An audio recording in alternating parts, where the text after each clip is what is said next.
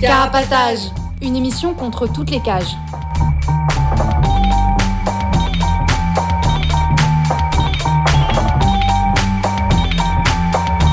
Carapatage, c'est une émission contre les prisons, la répression et le contrôle. À travers l'actualité de l'enfermement, mais aussi son histoire.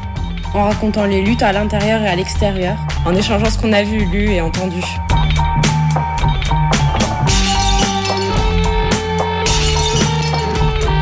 Carapatage, c'est tous les premiers et troisièmes mercredis du mois, de 20h30 à 22h. Sur Radio Libertaire 89.4 FM. Carapatage contre toutes les cages.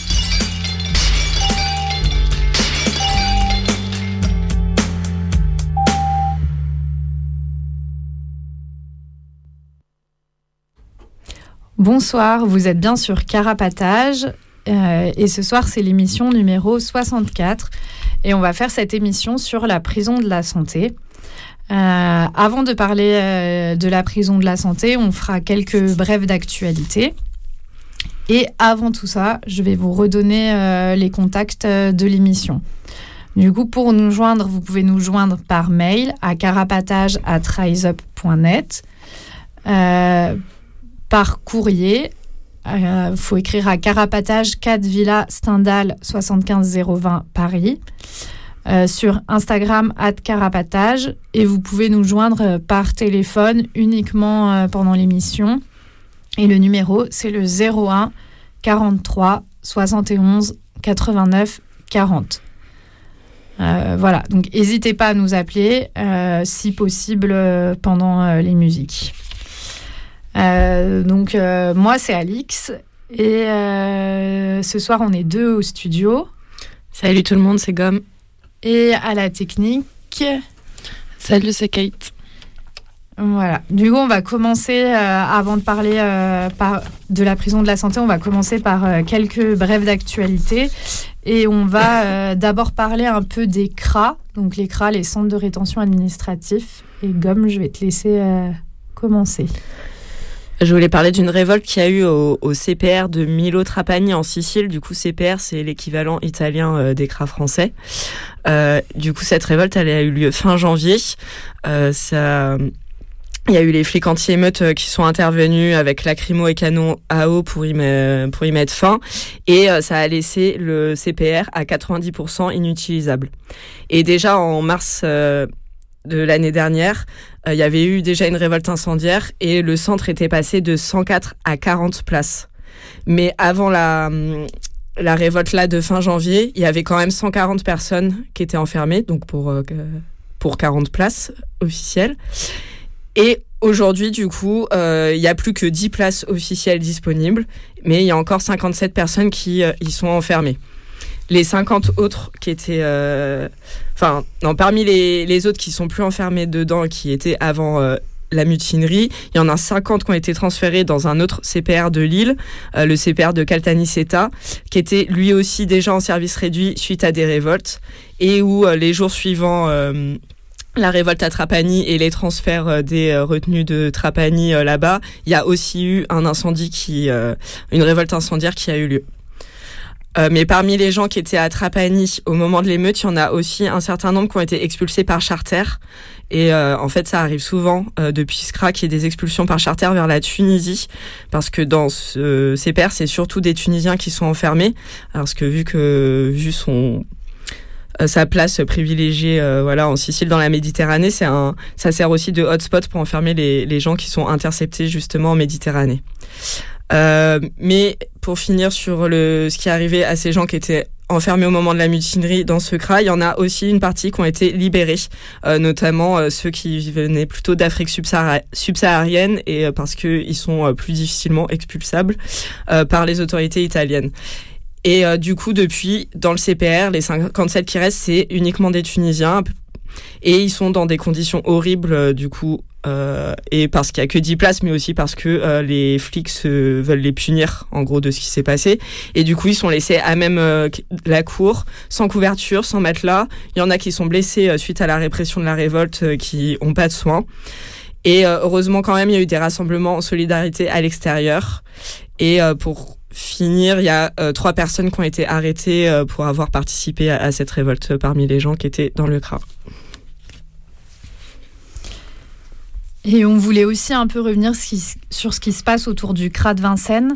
Euh, on en a déjà euh, pas mal parlé euh, début janvier, mais la situation, ça continue d'être assez compliqué. donc, ce qu'on avait déjà un petit peu dit en janvier pour ceux qui n'avaient pas suivi, c'est qu'il y a eu une évasion au mois de décembre, le 25 décembre. 11 personnes, pardon, 11 personnes qui se sont évadées. Euh, donc euh, tant mieux. Mais euh, ça n'a pas trop plu aux flics, visiblement, et ils cherchent à se venger sur les gens qui restent. du coup, il y a des conditions à l'intérieur encore plus dures qu'habituellement, avec un harcèlement des flics et des tabassages très réguliers. Au moment euh, de l'évasion, à Noël, il y a eu un emballement médiatique de la presse de droite euh, qui euh, montait en épingle tout ça. Et il y a eu des arrestations le 31 décembre au soir, 12 personnes qui ont été arrêtées à proximité du CRA, qui allaient montrer leur solidarité aux enfermés. Et là aussi, il y a eu un emballement médiatique. du coup, il y a ces 12 personnes qui vont avoir un procès en février. Et euh, tout au long du mois de janvier, le harcèlement dans le CRA, il a continué de plus belle. Euh, il y a eu euh, beaucoup de grèves de la faim des retenus pour dénoncer la situation. Donc ces grèves de la faim, par exemple, il y a 65 retenus qui se sont mis en grève de la faim au CRA 1. dans les autres bâtiments, il y a aussi eu des grèves de la faim et il y a aussi eu euh, dans un bâtiment euh, du CRA où ils ont euh, caché quelqu'un et ça a permis d'éviter son expulsion. Donc les gens, ils se mobilisent à l'intérieur pour, bah, pour faire face à l'enfermement et, aux expulsions. vous pouvez retrouver plusieurs témoignages sur le site de Abalekra et on va mettre le lien sur notre blog aussi. Fin janvier, il y a eu un rassemblement devant le CRA à l'extérieur pour euh, un paroisse sauvage, c'est-à-dire pour crier depuis l'extérieur euh, sa solidarité et des slogans euh, pour que les personnes à l'intérieur puissent entendre.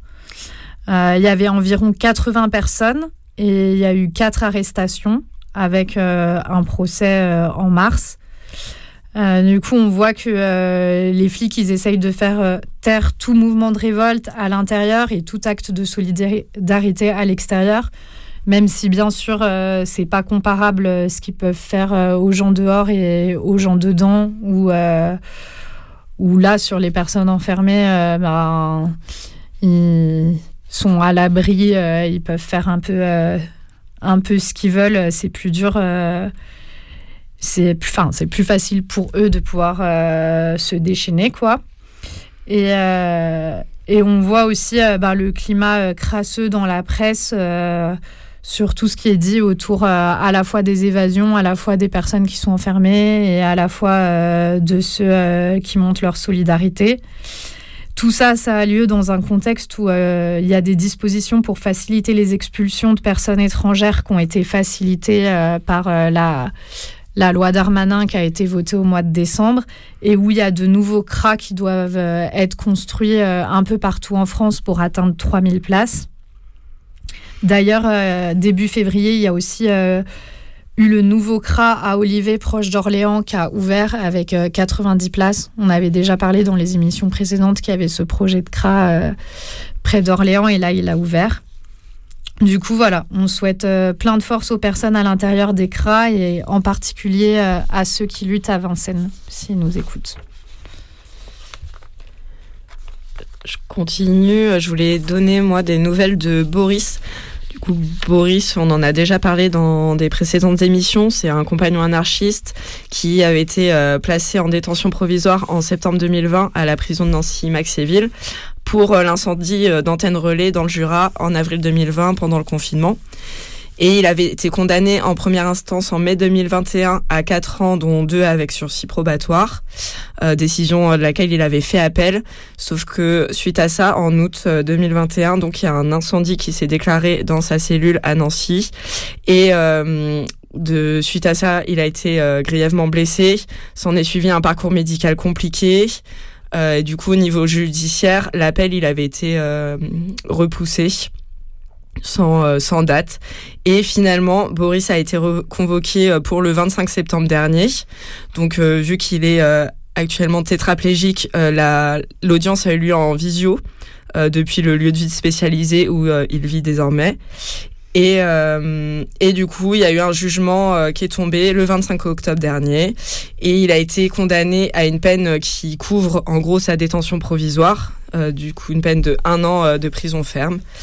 Euh, donc ce qui fait que vu qu'il les a déjà euh, vu qu'il les a déjà fait pendant la préventive, ça fait qu'il va pas avoir de nouvelles contraintes euh, par la justice. Euh, sauf que par contre, il y a les dommages et intérêts euh, de la première instance qui ont été confirmés. Du coup, c'est à peu près 100 000 euros partagés entre Orange, Enedis et l'agent judiciaire de l'État, vu que dans les antennes euh, brûlées, enfin les antennes qui ont été brûlées, qu'il a brûlées, qu'il a d'ailleurs revendiqué avoir brûlées.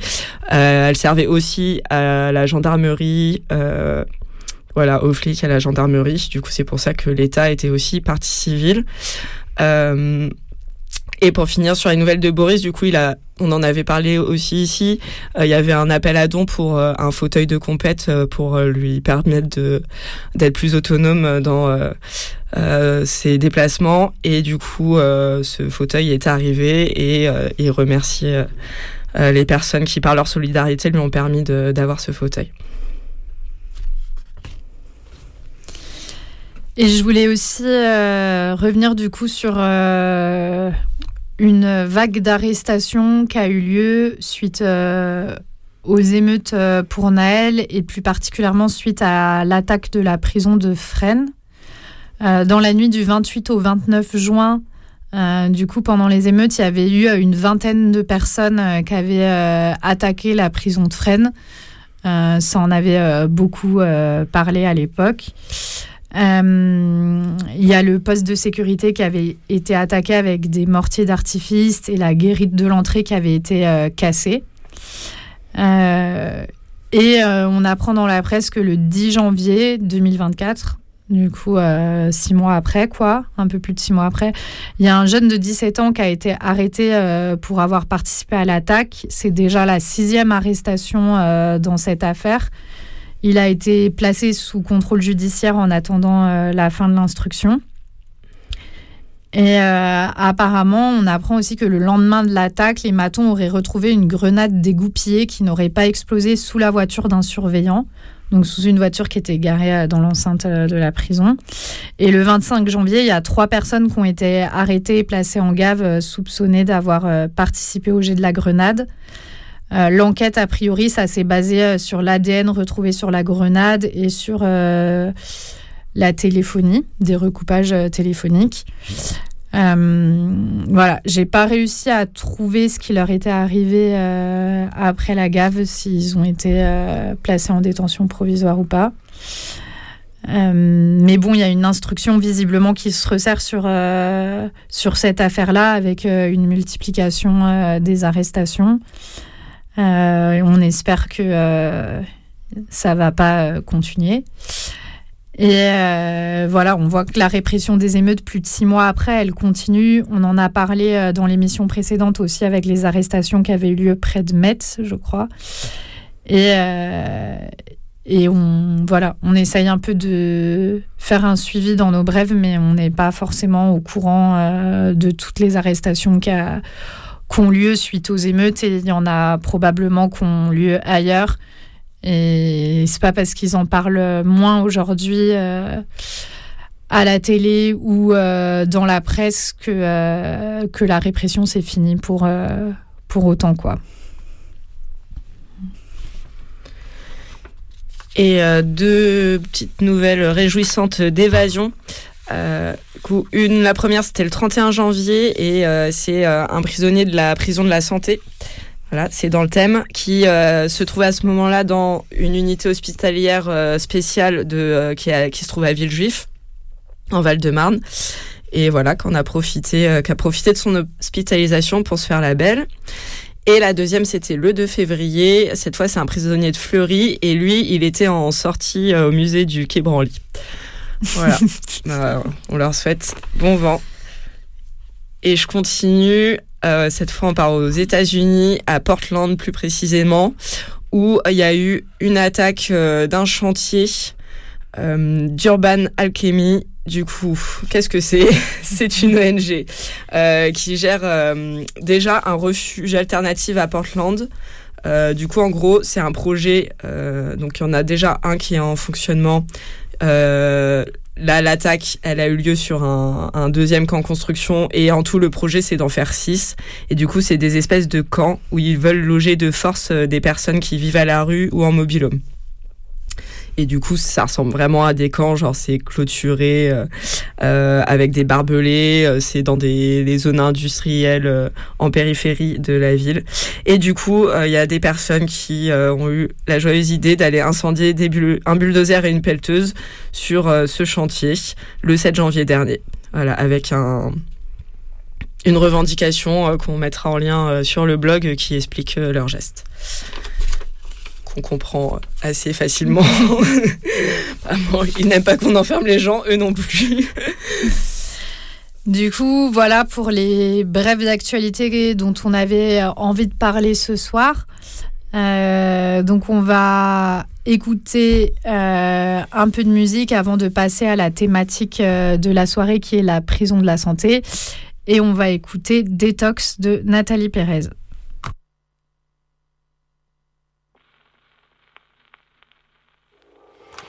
Si se quiere ir, que se vaya. Si al final te amarga todas las mañanas, si pasamos tiempo peleando que la cama, no puedes tomar, no puedes bailar, no te ama. Hey, que se vaya, agua estancada ya no sirve para nada. No pierdas tiempo, es una muy mala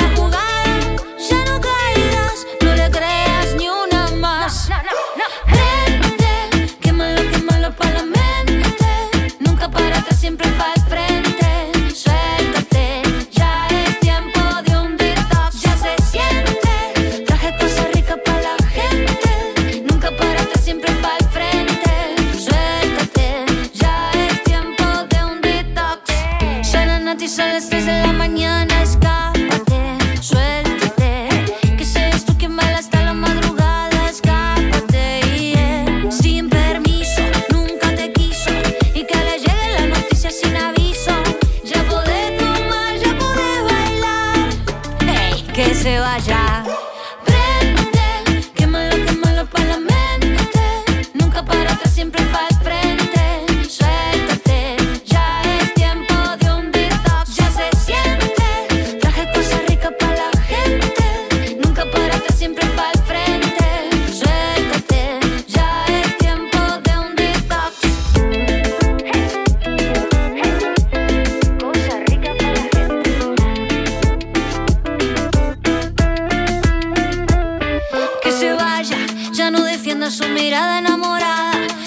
amarra tu cintura cuando baila.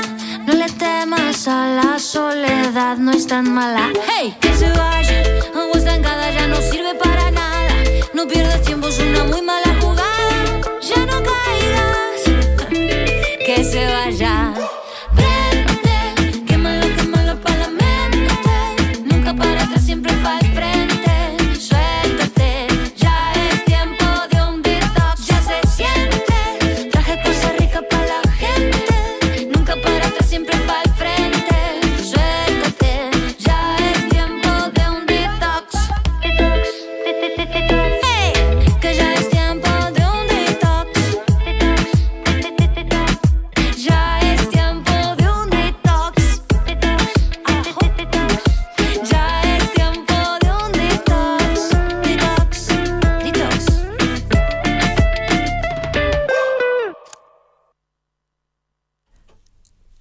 Bonsoir, c'était Détox de Nathalie Pérez et vous êtes toujours sur Carapatage, l'émission contre toutes les cages. Euh, donc ce soir, on va parler euh, de la prison de la santé. Donc on va commencer euh, à parler de ça. La prison de la santé, elle a été ouverte en 1867. Elle est située dans le 14e arrondissement de Paris, au 42 rue de la Santé, le long du boulevard Arago. Et du coup, elle doit son nom à la rue euh, de la Santé, qui elle-même doit son nom au fait qu'auparavant, euh, sur ce site, euh, enfin au XVIIe siècle, quoi, il y a un petit peu longtemps, il y avait la maison de la Santé qui avait été construite par Anne d'Autriche, puis qui avait été transférée. Aujourd'hui, c'est l'hôpital Sainte-Anne. Et du coup, voilà, c'était pour ça qu'il y avait eu la rue qui avait porté ce nom, puis la prison qui avait porté ce nom. C'est une prison qui est euh, entre guillemets assez mythique parce qu'elle pour ce qu'elle représente dans l'histoire des prisons, euh, qui euh, à l'époque de sa construction était jugée comme très moderne. On va revenir tout à l'heure un peu là-dessus. et qui a une place importante dans l'enfermement à Paris, et notamment qui prend l'importance de plus en plus au fil du temps, parce qu'il va y avoir les différentes prisons de Paris intramuros qui vont euh, fermer. Et aujourd'hui, euh, la santé, c'est la dernière prison euh, de Paris intramuros.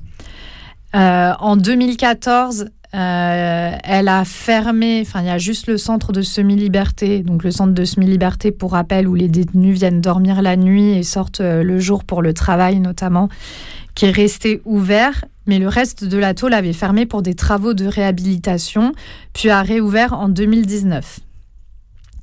Euh, donc la santé, euh, aujourd'hui, c'est composé euh, d'un centre de semi-liberté, comme j'expliquais tout à l'heure, et d'un quartier maison d'arrêt pour hommes. Au 1er janvier 2024, dans le quartier de détention maison d'arrêt pour hommes, il y a 986 détenus pour 708 places. Et au quartier de semi-liberté, 90 personnes 99 personnes qui sont enfermées pour 100 places. Euh, voilà, sachant que euh, l'automne 2023, il y avait encore euh, plus de personnes, il y avait plus de 1100 personnes. Du coup, il y a une surregroupation à peu près de 140% à la prison de la santé. Voilà, ça c'était un peu pour les chiffres, histoire de faire une présentation générale de la santé, si jamais il y a des gens qui connaissent pas du tout. Et euh, là, on va un petit peu revenir du coup sur euh, sa construction et l'historique euh, de la prison de la santé. Ouais, du coup, l'histoire de la santé, moi, je l'ai trouvée assez fascinante. Du coup, j'ai envie de dire plein de trucs, mais je vais essayer de faire en sorte que ce soit un peu clair et pas trop barbant. Mais ouais, ouais j'ai trouvé ça assez fascinant parce que c'est vraiment une étape, euh, en tout cas ça symbolise une étape assez significative de l'histoire de la prison telle que on la connaît nous aujourd'hui en France, et euh, c'est-à-dire la prison cellulaire. Du coup, la prison où les prisonniers et prisonnières ils sont enfermés dans des cellules. Donc à son ouverture, elle est considérée, elle a été considérée comme une prison modèle. Du coup, en son ouverture qui était en 1867, comme euh, Alix le disait. Donc c'était pendant le Second Empire. Donc à son ouverture, c'était, elle avait 1000 places euh, réparties dans deux quartiers étanches l'un de l'autre. Du coup, il y avait 500 places dans le quartier maison de correction. Du coup, la maison de correction à l'époque, ça voulait dire pour les personnes condamnées à plus de un an. Et il y avait un autre quartier de 500 places en maison d'arrêt. Et du coup, à l'époque, maison d'arrêt, c'était réservé aux personnes prévenues, du coup, qui n'étaient pas condamnées. Et en l'occurrence, c'était pour les personnes qui étaient euh, poursuivies pour des affaires correctionnelles et non, du coup où on risque 10 euh, ans maximum. À la base, euh, c'était, euh, il y avait moins de places pour les prévenus, c'était 200 places qui étaient prévues pour eux. Mais finalement, ça a été monté à 500 et ce qui a fait débat car à ce moment-là, il y avait aussi une loi qui venait de passer, la loi sur le flagrant délit, qui est passée en 1863, qui était une loi dont le, le but était de faire des procédures plus expéditives et du coup, avec euh, l'idée de certaines personnes que peut-être il y aurait moins de prévenus enfermés dans les prisons. Si les procès euh, arrivaient plus mm. vite, ça ferait que... Voilà, et je parle de cette Ça anecdote. rappelle quelque chose. Je parle de cette anecdote parce que ça me semble assez euh, marquant sur comment ça se passe aujourd'hui. Et notamment, j'ai beaucoup aimé euh, la citation du préfet de l'époque, qui, pour justifier le fait de quand même monter à 500 500 places pour les prévenus, a dit On se montrera d'autant plus sévère à réprimer les délits qu'on aura plus de place pour les incarcérations. Et effectivement, son pronostic s'est révélé exact parce que la, la loi sur les flagrants délits euh, n'a pas du tout baissé le nombre de prévenus en France. Ça, ça, ça s'est multiplié et ça a continué de se multiplier. Et du coup, je trouvais ça assez euh, mar- marquant cette anecdote parce que c'est toujours euh, le même argument, enfin l'argument de construire plus de prisons pour la parce que ça va limiter la surpopulation, par exemple. Bah, à l'époque, au moins, ils étaient clairs que quand on construit plus de prisons, c'est pour pouvoir enfermer plus de gens et, d'être plus sévère, quoi. De pouvoir enfermer des gens pour des délits pour lesquels on les aurait pas enfermés avant. Du coup, je trouvais ça assez euh, marquant que le préfet à l'époque le, disait euh, sans vergogne, quoi. Et euh, du coup, la santé, quand elle est construite, c'est en remplacement de la prison des Madelonnettes, qui, elle, est détruite pour faire place à la rue Turbigo. Et euh, aussi parce qu'elle était euh, plus petite, du coup seulement 600 places. Et à cette époque, il y a 11 établissements pénitentiaires dans le département de la Seine. Du coup, le département de la Seine, ça représente actuellement Paris et sa petite couronne. Et du coup, ces 11 prisons, elles enfermaient un dixième des détenus français. Et cet emplacement de la santé, il est choisi car euh, c'est, ça permet, avec la construction du boulevard Saint-Michel, si je dis pas de bêtises, une liaison rapide avec la préfecture et le tribunal. Euh, on peut noter aussi qu'à l'époque, les propriétaires du quartier étaient hostiles à l'emplacement, à, ce projet, quoi, car ils considéraient que ça allait faire baisser la valeur du quartier. Mais du coup, leurs euh, recours ont été balayés et la prison s'est faite. Et voilà, je le signale parce qu'on y reviendra aussi plus tard dans l'émission. Encore euh, des choses qui n'ont pas beaucoup changé en un siècle et demi. Alors, donc cette prison, c'est une prison cellulaire. Comme dans Paris à ce moment-là, il y a déjà la prison de Mazas et la Petite Roquette qui sont aussi des prisons cellulaires. Donc c'est la troisième prison parisienne qui est construite sur ce modèle. Elle est dessinée par l'archi- l'architecte Émile Vaudremer et il a allié deux systèmes euh, qui sont importés des États-Unis euh, pour euh, imaginer cette prison. Du coup, il y a le système auburnien qui consiste à du travail en commun en journée. Euh, les détenus font un travail, du travail en commun dans les journées en silence, mais du coup, euh, voilà. Et par contre, ils se couchent le soir en cellule. Et donc ça, c'est le système qui a été mis euh, pour le quartier des condamnés. Et par contre, dans le quartier des prévenus, c'est le système pennsylvanien, aussi appelé système cellulaire rayonnant, et qui est sur le modèle euh, du panoptique de Bentham. Je sais pas comment on prononce. En tout cas, c'est ce qu'on appelle euh, grossièrement le panoptique euh, dans le langage courant, plus ou moins courant. Et du coup, le principe, c'est l'isolement absolu des détenus, et avec un système où les ailes les ailes du bâtiment sont autour d'un bâtiment central circulaire avec un guichet de surveillance au milieu qui voit du coup à 360 degrés toutes les ailes. Donc dans ce quartier, euh, chaque cellule, elle faisait 3,60 m sur 2 mètres. Euh, voilà. Donc ce système cellulaire, il vient de choix politiques. Du coup, en 1830, euh, ils veulent...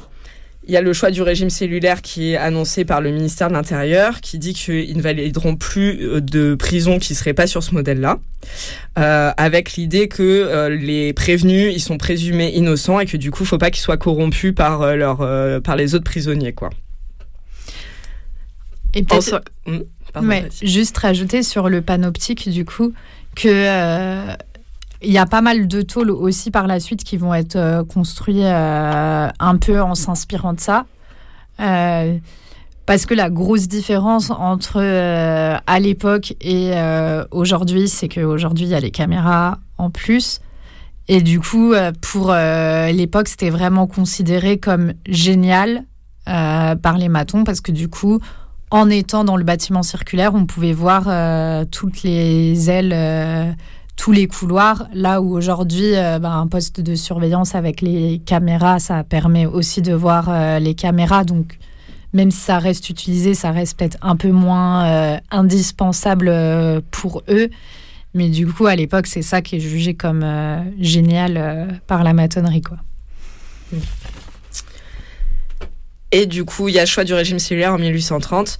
Mais en 1853, il y a un revirement avec la circulaire de Persigny, où finalement, il décide d'abandonner le modèle cellulaire car il le trouve trop coûteux et qu'aussi euh, ils veulent euh, diversifier les régimes pour euh, garantir l'ordre du coup avec le système de carottes et de bâtons et d'avoir différents voilà modes d'enfermement plus ou moins durs. C'est aussi le moment où est créée la transportation du coup des gens qui sont envoyés dans des bagnes notamment en Guyane et en Nouvelle-Calédonie comme punition.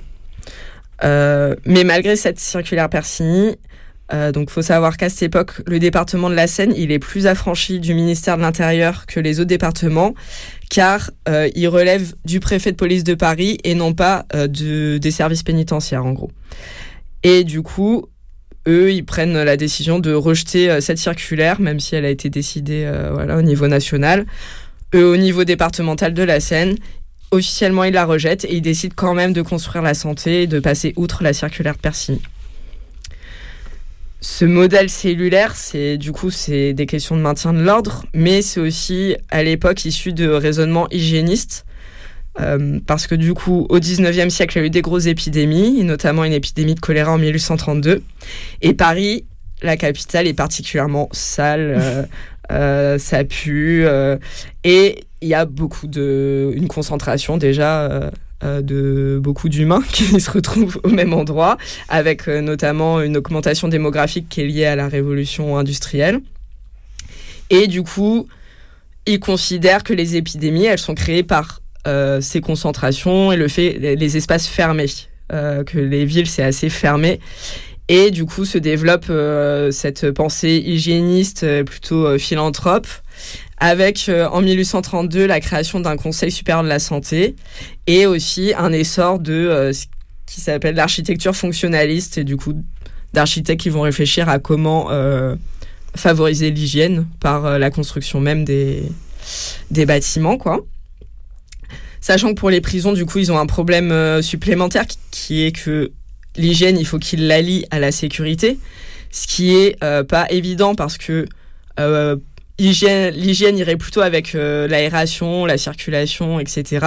Tandis que la sécurité a besoin de cloîtres, d'enfermer, de mettre en vase clos. Et c'est pour ça aussi que le panoptique vient répondre euh, à ces problèmes-là, où en fait le panoptique, le, la surveillance, la capacité de surveillance, elle est d'autant exacerbée que euh, c'est ouvert dans la lumière, visible.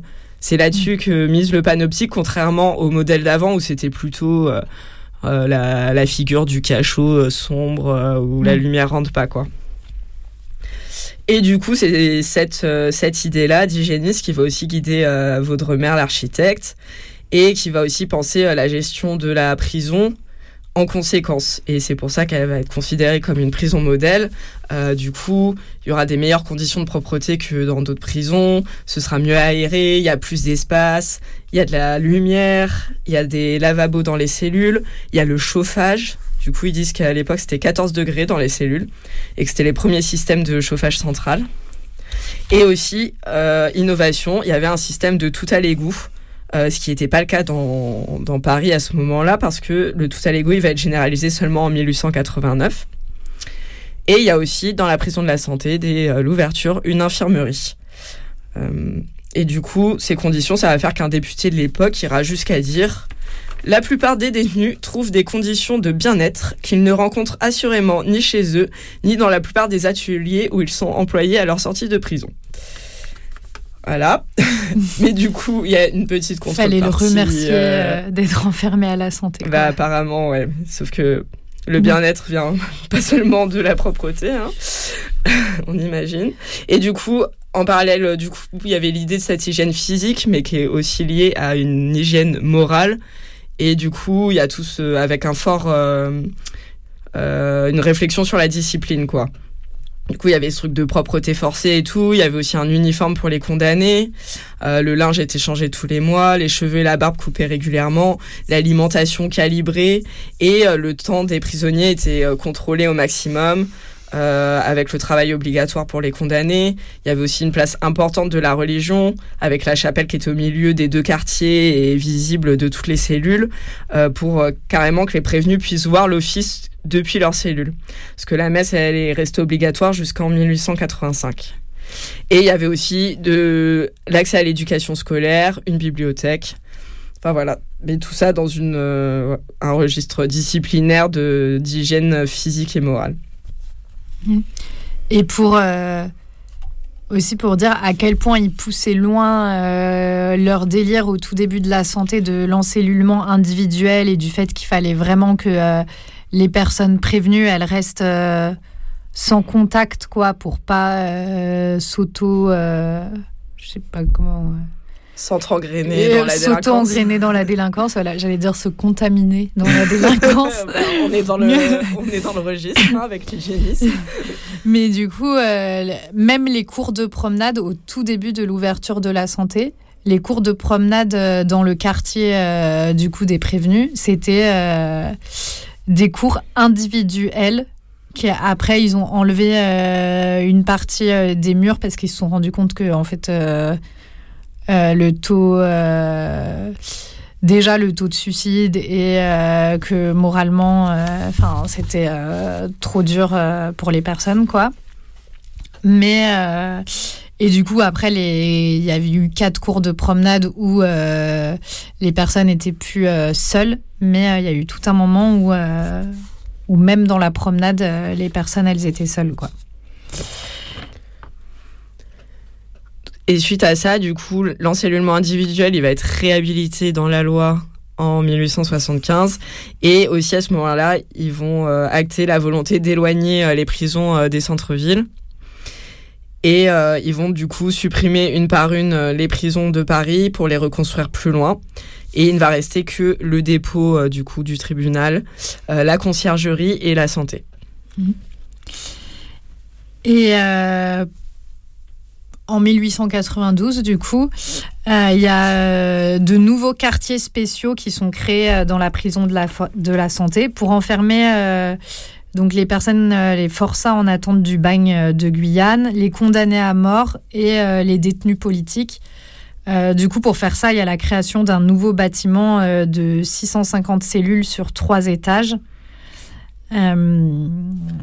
Voilà, donc là, il y a ça. Euh, Il y a la Grande Roquette qui ferme en 1898. Et du coup, euh, tous les condamnés à mort à ce moment-là sont euh, envoyés à la santé et guillotinés à l'angle euh, du boulevard Arago et de la rue de la Santé. Donc en dehors de la prison de la Santé, mais juste devant, quoi. Et euh, en- entre 1939 et 1974, euh, qui sont exécutés dans l'enceinte même euh, de la prison. À la fin euh, du 19e siècle, il y a de plus en plus de monde qui vient, qui est enfermé à la santé, malgré euh, l'ouverture euh, de la prison de Fresnes, qui a lieu en 1898. Euh, et du coup, ils vont. Enfin, ça met un peu à mal le fait qu'il y ait de plus en plus de monde qui soit enfermé. Ça met un peu à mal euh, leur principe euh, de l'encellulement aussi, et ça pose, euh, ça leur pose des soucis de comment euh, faire pour continuer d'enfermer autant de gens dans un bâtiment qui était pas prévu pour ça à la base. Du coup, juste avant la Première Guerre mondiale, ils vont doubler des cellules, installer des dortoirs dans les ateliers. À ce moment-là, il y a 1600 détenus à la santé. Euh, en 1923, ils vont euh, construire un nouveau bâtiment aussi. Enfin bon, ils vont faire régulièrement des travaux pour essayer euh, bah, de faire des cellules en plus, quoi. Ça ne marche pas. On peut s'y attendre, ça ne marche pas. La prison de la santé reste surpeuplée malgré tous les travaux qu'ils mettent en mettent en place, quoi. Donc là aussi, euh, ça nous montre un peu. euh, Enfin, ça fait aussi écho à ce qu'on disait tout à l'heure, à ce qui se passe aujourd'hui, de euh, toujours construire des nouvelles cellules en se disant que du coup tout le monde va avoir de la place. Mais si tu enfermes plus de gens, juste, tu as toujours besoin de plus de prisons, quoi. Et, et après la Seconde Guerre mondiale, en 1946, il y a plus de 5300 détenus à la santé. Donc c'est vraiment euh, énorme, quoi. En 1970, il y a aussi l'ouverture du quartier de haute sécurité, le QHS, à la santé. donc avec des conditions hyper dures pour les détenus jugés difficiles et qui où ils estiment qu'il y a besoin de sécurité en plus pour pas qu'ils s'évadent, quoi. Ce qui n'empêchera pas qu'il y ait des évasions. On en parlera aussi. Et jusqu'en 2000, euh, les euh, détenus à la santé sont aussi euh, classés en fonction de leur origine. Du coup, dans le bloc A, il y avait plutôt les détenus qu'on estimait d'origine Europe occidentale. Dans le bloc B, Afrique noire. Bloc C, Maghreb. Et bloc D, un peu le reste qui ne savait pas où mettre dans les trois premiers blocs. Voilà, cette séparation, elle va s'arrêter à partir de 2000 ce qui est particulier, c'est que c'était assumé euh, complètement à la prison de la santé, là où aujourd'hui, euh, ça laisse quand même penser que dans différentes tôles, euh, ils font aussi un peu des tendances en fonction de l'origine ou de la nationalité, juste ils l'assument pas ouvertement, quoi. Et euh, du coup, du fait de sa surpopulation et du fait que ça vieillit, euh, il y a des conditions euh, de plus en plus insalubres à la santé. La prison, elle commence à se casser un peu la gueule. Il y a des rats, des champignons, de l'humidité. Et c'est pour ça qu'ils décideront de la fermer pour faire des travaux de réhabilitation. Et on va vous mettre sur le blog, du coup, la brochure Comme un chien enragé, du coup, on mettra le lien sur le blog où c'est quelqu'un qui raconte euh, un peu les conditions euh, d'enfermement à la santé en mars-avril 2011. Du coup, euh, ça parle un peu de la santé à cette époque-là. donc, avant de passer à la suite, on va écouter 5 mètres carrés de Gérard Lanvin et Calvin Russell.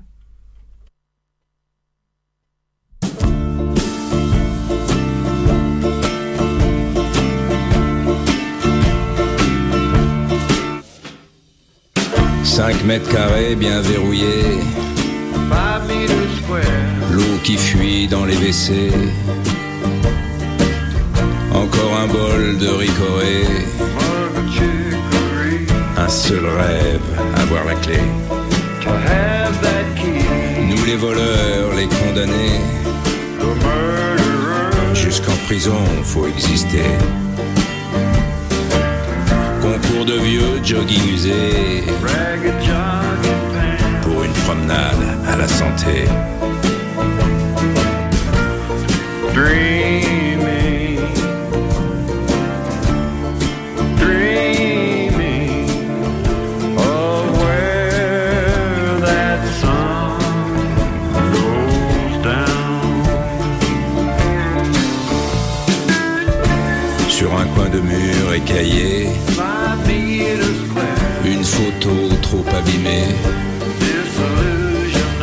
d'une femme au regard désenchanté, celui de celle qui m'a aimé. 5 mètres carrés pour piétiner, pas un lascar à qui parler. Et cette fenêtre grillagée mon seul espace pour m'évader.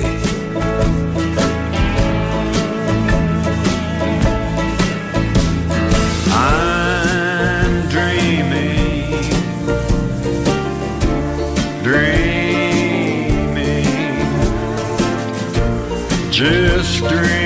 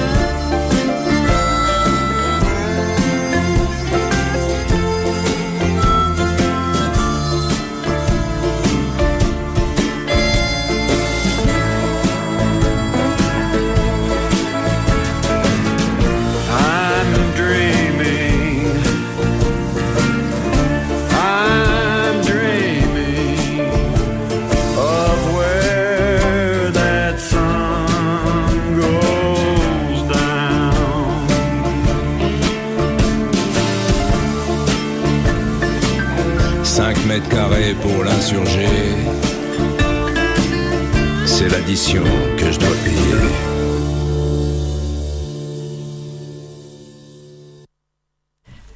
Vous êtes bien de retour sur Carapatage et ce soir on parle de la prison de la santé. Euh, et donc euh, on a fait une partie avant la musique un peu euh, historique, sa construction et une partie historique de la santé. Et je voulais aussi revenir sur euh, quelques évasions qui ont eu lieu euh, de ces murs, parce que malgré le fait que euh, ça soit une prison qui a été louée pour sa sécurité, tant qu'on enferme des gens, les gens cherchent à sortir. Et les gens réussissent parfois. Euh, du coup, en 1927, il y a Léon Daudet qui s'est évadé après 13 jours après son incarcération avec Joseph Deleste grâce à un fort de libération donné au directeur de la prison.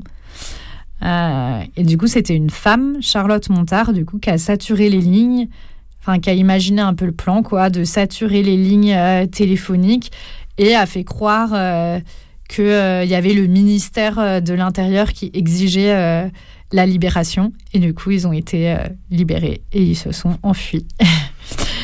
Euh, en 1978, il y a euh, eu aussi l'évasion de Jacques Messrine, François Bess et Carman Rive, bon, qui lui a été tué pendant l'évasion par contre, qui sont évadés en plein jour, en pleine matinée, alors qu'ils étaient enfermés au QHS, le quartier de haute sécurité dont je parlais euh, tout à l'heure. Euh, grâce du coup à des armes, euh, une corde et des bombes lacrymo qui étaient cachées dans le faux plafond du parloir avocat. Et du coup, Mesrine qui va récupérer ça pendant son rendez-vous avec son avocat et qui va ensuite s'enfuir euh, avec euh, Bess et, euh, et avec Rive. Ils vont ligoter les gardiens, leur piquer les- leurs uniformes et ils vont passer les murs avec la corde et avec des échelles qui ont été euh, laissées par des ouvriers sur place. Les travaux qui étaient pour sécuriser la prison encore un peu plus. et voilà. Et du coup, bah, ça fait euh, gros bruit à l'époque parce que euh, c'est l'ennemi public numéro un qui en plus était enfermé au QHS, enfin des gens qui sont enfermés au QHS, donc qui sont censés être dans le truc ultra sécurisé, qui arrivent à se faire la belle. Du coup, c'est vraiment euh, la honte pour le directeur euh, de la tôle, quoi. Et dernière évasion sur laquelle je vais passer très rapidement, mais en 1986, il y a aussi Michel Vaujour qui s'évade euh, dans un hélico euh, piloté par sa femme, Nadine Vaujour. Du coup, voilà, c'est euh, trois évasions. Il y a d'autres évasions de la santé. Là, c'est un peu les trois évasions spectaculaires, soit par les moyens déployés, l'hélico, soit par la technique déployée, l'appel téléphonique, quoi, qui est pas non plus un moyen spectaculaire sur le coup, mais où quand même c'est le la, les autorités qui font sortir les gens, quoi. du coup, voilà, c'est euh, c'est aussi une prison qui est qui est connue euh, qui est connue pour ces pour ces évasions là, quoi. Et euh, on voulait aussi, il y aurait plein de choses à raconter. Euh, euh, d'anecdotes un peu sur, euh, sur la santé. On voulait revenir sur euh, la mutinerie du 14 juillet euh, 1944. Si tu peux nous... Ouais, je reviens un peu en arrière dans le temps du coup. Et euh, cette fois, c'est une euh, tentative d'évasion, mais qui a échoué. Mais c'est une tentative d'évasion collective de presque l'intégralité des euh, prisonniers et euh, qui a du coup donné lieu à une mutinerie euh, très spectaculaire. Euh, et du coup, je voulais euh, partager ça avec vous. Du coup, 14 juillet 44, euh, c'est le Paris est encore sous occupation allemande. À la prison de la santé, c'est la pénitentiaire française qui la contrôle. À un moment, il y a eu les nazis qui la contrôlaient à moitié, mais finalement, ils sont partis à Fresnes dès, dès, dès, euh, 42, en 42. Et du coup, c'est sous contrôle euh, des, enfin, c'est sous contrôle, sous la direction plutôt des Français qui ont du coup qui regroupent progressivement les politiques dans un des quartiers et qui leur octroient du coup les prisonniers politiques et qui leur octroient des conditions un peu différentes et meilleures que euh, les euh, prisonniers dits de droit commun. Du coup, il y a moins de surpopulation chez les politiques. Ils ont le droit d'ouvrir des fenêtres quand les autres n'ont pas le droit. Ils ont des colis en plus. Euh, des promenades plus longues, des livres, il y a des infractions sur lesquelles la direction ferme les yeux, des services rendus par la direction. Gros voilà, ils ont un peu un traitement de faveur parce que aussi ils ont lutté pour et aussi parce que voilà, c'est une situation assez particulière où une, grosse partie des prisonniers politiques, ce sont les résistants. Euh, et que du coup, la direction de la prison est, étant française euh, pas complètement opposée, on va dire, euh, aux résistants. Et donc, la situation au 14 juillet 1944, c'est qu'il y a 4634 détenus dans la santé, dont 464 politiques. Euh, avant ça, le 10 juin, je crois, il y a eu le débarquement euh, des euh, Américains et où à ce moment-là, il y a déjà eu un peu de bordel dans les divisions des droits communs où ils ont tapé sur les portes, etc. c'est aussi un contexte où les droits communs, dans plusieurs prisons, il y a des mouvements de contestation suite à un appel de la radio de Londres qui un appel à libérer les politiques, mais surtout pas les droits communs. et du coup, à la santé, euh, les jours qui précèdent, il y a des rumeurs qu'il y a une mutinerie en préparation. Il y a des petits billets qui circulent, euh, qui appellent à l'émeute. Il y a de l'agitation quotidienne. Et la direction de la santé va avertir les prisonniers politiques qu'il y a cette mutinerie qui se prépare et qu'ils risquent de se faire massacrer par les Allemands s'ils y participent. Et du coup, il leur demande de ne pas participer et leur autorise à faire leur propre célébration du 14 juillet parce que du coup, c'était interdit à ce, à ce moment-là de fêter le 14 juillet. Euh, les politiques, de leur côté, demandent des mesures préventives pour éviter cette mutinerie et il y aura effectivement un renfort de police qui va être mis aux abords de la prison. Euh, parce que ils pensent que cette mutinerie, c'est une provocation qui est organisée exprès pour euh, pouvoir, pour que les Allemands puissent les massacrer, quoi. Et du coup, le jour, euh, le jour du 14 juillet, il y a la manifestation patriotique des prisonniers politiques qui va se dérouler de 16h à 17h et dont les droits communs se sentent plutôt exclus, ce qui possiblement participe aussi euh, à la colère des droits communs. Et, euh, et, voilà, du coup, cette manifestation, ça va être aux fenêtres en mettant voilà des tout ce, qu'ils peuvent trouver de bleu, blanc, rouge, euh, avec des slogans euh, euh, en l'honneur de la France, des chants de la Marseillaise, voilà. Et suite à ça, bien un peu plus tard, à 22h10, il y a la mutinerie qui débute. Et du coup, on va écouter une lecture d'un témoignage alors que je partage pas du tout euh, ce que dit la personne et vous allez voir que c'est assez horrible comment il parle des mutinés. Mais euh, je trouvais ça intéressant car ça donne euh, aussi une idée justement du mépris de certains prisonniers politiques envers les prisonniers de droit commun et aussi que ça donne une belle image de l'ampleur de cette mutinerie. Et du coup, ce témoignage, c'est celui de Georges Altman qui est un résistant communiste et qui était incarcéré à la santé de juillet à août 1944. Et du coup, on écoute tout de suite euh, la lecture de ce témoignage.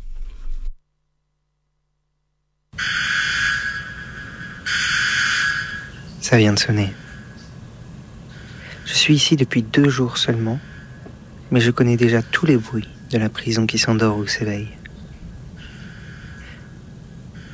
Nos paroles, nos chansons, nos appels à nous, les 550 politiques rassemblés les uns près des autres. Et tout autour de nous, cette sorte de vagissement, confus, mystérieux, d'une immense cage de pierre et de fer où il y a 3800 détenus de droit commun. Les casseurs, comme ils se disent et comme on les nomme. Sous Hitler et Vichy, il y a de tout dans une prison. Ceux de toujours, les vrais bandits qui n'ont plus rien à perdre, les assassins, et puis la race des souteneurs, les voleurs. Mais aussi, pêle-mêle avec eux, de pauvres bougres, de petits délinquants et des traqués à faux papiers. Et des suspects et des innocents. quelques centaines de durs, de vrais casseurs, au milieu d'un peuple d'épaves. Et les bruits de tout ce peuple reviennent chaque soir. La toux qui s'éraille à n'en plus finir, le chahut de nos J3 au rez-de-chaussée, le son d'une gamelle, les bonsoirs bonsoirs d'une cellule à l'autre, et le silence qui s'établit. Chaque bruit éteint après chaque bruit, comme des chandelles qu'on souffle l'une après l'autre. Le silence de la nuit souffle sur les voix. En prison, il n'y a pas d'image. Il n'y a que des sons. Donc avant de se coucher, on cause. On est content. On parle du 14 juillet comme d'une bataille gagnée. Et soudain, Pierrot me prend le bras. Hé, tais-toi. Écoute. Eh ben, quoi? Un grondement régulier qui a la résonance haletante et prolongée du tam-tam nègre. Un tam-tam qui va crescendo et qui bientôt... Mais que se passe-t-il? Se déchire en un craquement énorme de bois broyé, d'arbres sous la tempête. Sous la faible lueur de l'ampoule électrique, le visage rond et rosé de Pierrot est devenu un peu pâle. Basse, sa voix murmure. Les casseurs, ils brisent leurs portes. Nous nous taisons, saisis. Et puis, tout de suite, nous voulons parler, discuter, supposer. Taisez-vous, mon Dieu Sur la monture du chalet de bois dressé verticalement, Pierrot s'est hissé à la fenêtre et regarde, écoute. De la cour déjà monte une clameur. Ça y est, ils sont sortis. Il n'y a d'abord que ce bruit de bois qu'on brise. Et soudain, un hurlement monstrueux emplit les galeries. La cour fait vibrer l'immense cage sonore de la prison. Une foule furieuse galope autour de nous. Un fracas de vitres brisées coupe parfois le hurlement sauvage. Eh bien, nous avons bonne mine. 3800 détenus en raz-de-marée déferlent sur la prison et sur nous. Car, bon gré mal gré, nous sommes dans le bain. C'est l'émeute, l'émeute folle qui nous jette en droite ligne à la répression. En une seconde, on réalise. Et tout de suite, par tout le quartier politique, on s'appelle aux fenêtres, on frappe les murs à coups de poing, on se passe la consigne. Que personne ne bouge, que personne ne sorte, que personne ne crie. Attention camarades, provocation. Attention, ne bougez pas. Question de vie. C'est tout à coup la nuit dans la cellule. Lumière coupée. Stridente, la sonnerie de grande alarme résonne éperdument. Et les gardiens, où sont-ils? Dès le premier grondement, ils ont compris. Impossible de résister à cet ouragan qui, tout de suite, l'emporte. Ils se sont repliés à fond de train au rez-de-chaussée, derrière la grille qui les sépare de l'émeute, qui fait digue contre le raz-de-marée. La prison est tout entière aux casseurs. Et nous avec. En attendant mieux, la prison hurle.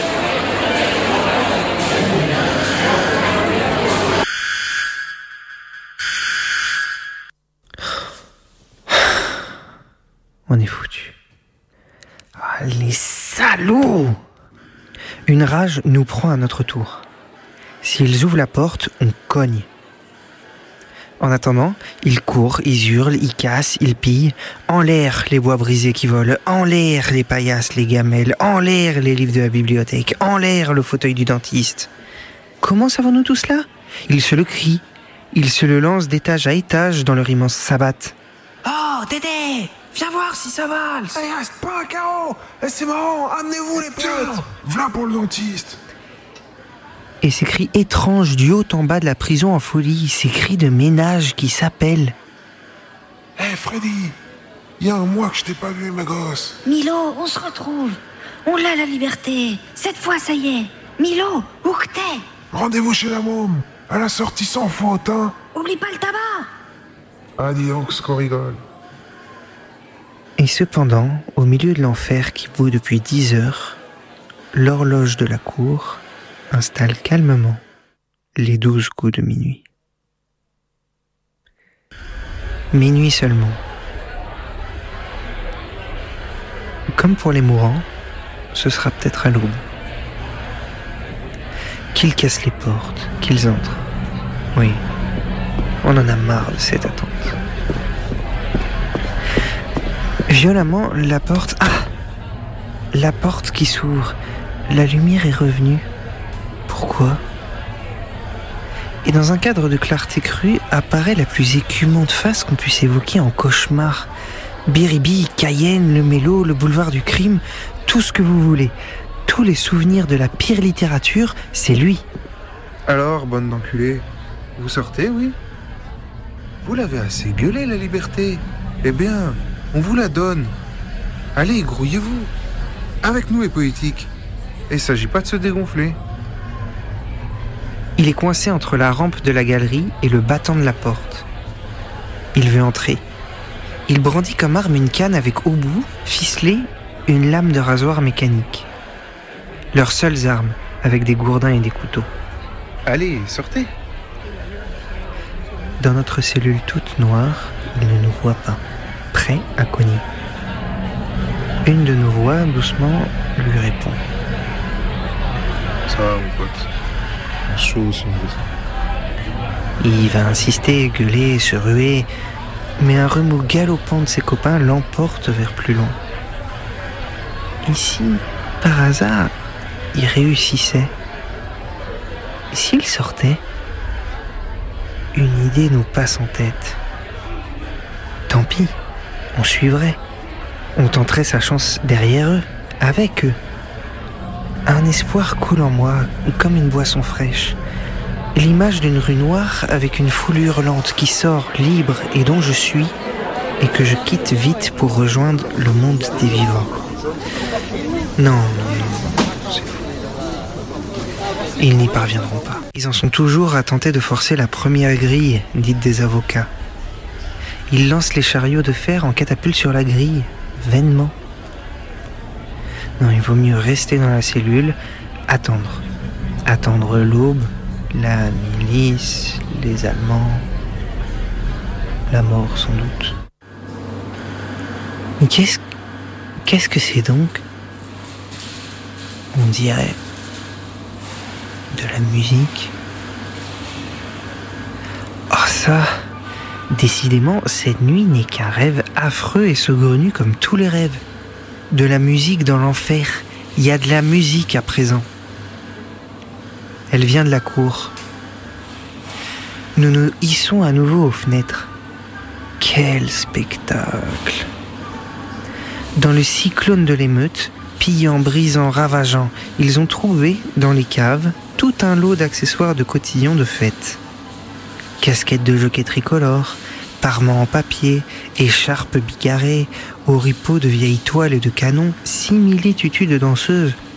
Toute cette fabrication que les détenus, jadis, avant la guerre, préparaient pour des fournisseurs que la prison achalandait et qui sont restés là, sans pouvoir s'écouler parce qu'on ne danse plus depuis 40. Alors, comme ces primitifs qui s'arrêtent à tout ce qui brille ou amuse, comme des sauvages détournés de leur fureur par une scintillante futilité, comme des brutes enfants qu'ils sont aussi, les voilà qui se ruent sur ce grotesque attirail et son affuble. Ils ont trouvé aussi des mirlitons. Un millier d'entre eux descendent dans la cour.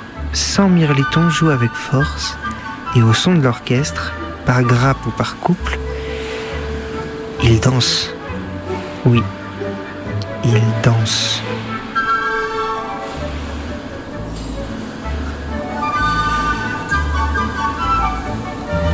Les nuages ont libéré la lune qui éclaire pour nous la grande émeute qui donne son bal.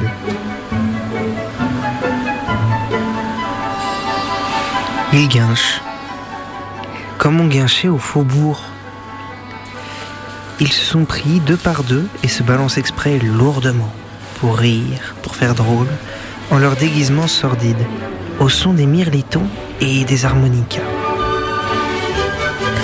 Ils guinchent, ils guinchent les assassins, les macros, les voleurs, les épaves, les misérables et les malchanceux. Suspendu au plafond du ciel, le globe lunaire verse sur eux sa grande lueur cruelle qui les peint tous en pierrot couleur lune, et par les fenêtres des cellules, des brasiers qu'ils ont allumés pour faire signal à l'extérieur, car ils croient, ils le crient, que Paris pour eux s'insurge. Des flammes jaillissent, flambeaux qui font danser les ombres au rythme du grand bal fou. La lune, le feu, les ombres, le bal au fond de cette fosse, le bal des ardents. Dieu, où sommes-nous donc? Avec qui cesse enfin Que cesse enfin cette atroce parodie des belles joies populaires au carrefour de Paris, quand le pavé était au peuple, quand tout s'arrêtait dans la nuit pour laisser danser le peuple au doux flanflon des orchestres sur l'estrade tricolore Le chant du coq viendra-t-il jamais dissiper cette danse macabre chasser ce 14 juillet qui semble impie devant les autres, devant le nôtre, cette messe noire qui blasphème les fêtes de la liberté.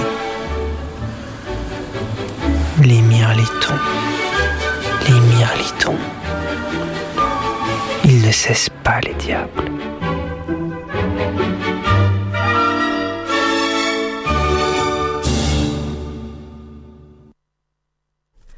Vous êtes toujours dans Carapatage et on vient d'écouter un, une lecture d'un témoignage de Georges Atman, un résistant communiste qui était enfermé à la santé en juillet 1944 quand une mutinerie s'est déclenchée le 14 juillet. Euh, je rappelle qu'on partage pas du tout euh, ces propos euh, de mépris et de et racistes, euh, voilà, mais que du coup je trouvais ça assez parlant. Ce récit sur comment la direction de la prison a monté les, les, prisonniers politiques contre les droits communs sous couvert de les protéger d'un massacre potentiel des Allemands, mais que du coup ça a fait que, enfin, qu'ils ont fait du maintien de l'ordre en faisant en sorte que les mmh. politiques prennent par, pas part, ne prennent pas part à cette révolte. Euh, ce qui a aussi marché parce que, comme on le voit dans ce témoignage, il y a un certain mépris enfin un mépris en tout cas de certains politiques envers les droits communs.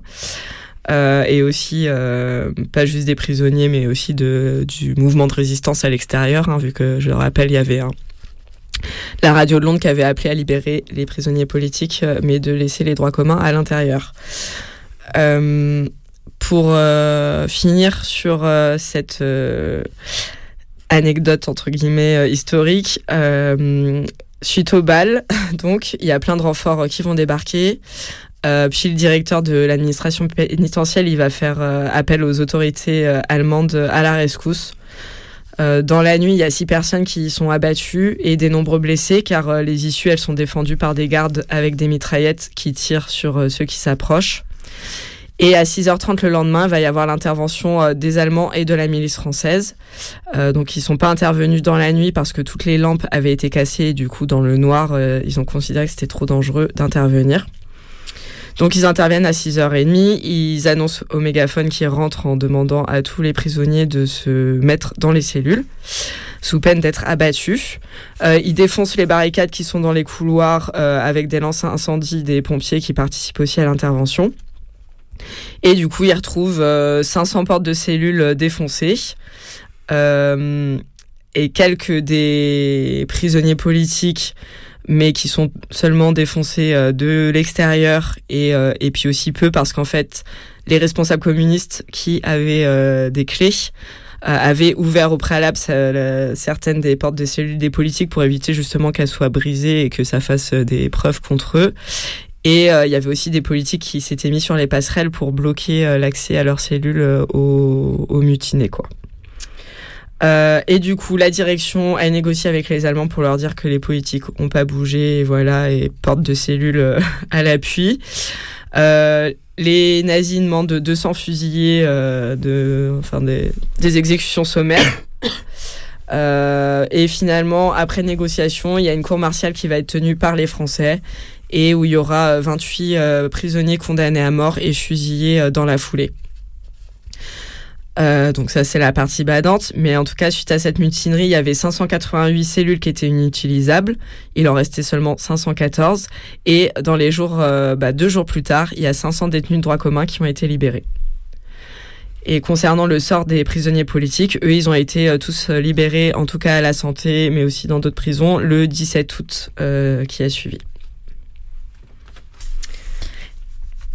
Et juste un dernier truc que je voulais rajouter sur le sur ce que je trouve sur ce qui me semble intéressant dans ce témoignage et aussi au regard de ce qui se passe aujourd'hui, c'est euh, par exemple ce terme de casseur et de la provocation euh, euh, qui viendrait provoquer la répression quoi. J'ai l'impression que c'est exactement les mêmes la même sémantique qui est utilisée aujourd'hui. Enfin quand on parle de mmh. casseur aujourd'hui, c'est un peu la même idée que ça va être des gens qui sont infiltrés dans les manifs pour faire pour créer la répression par les flics quoi.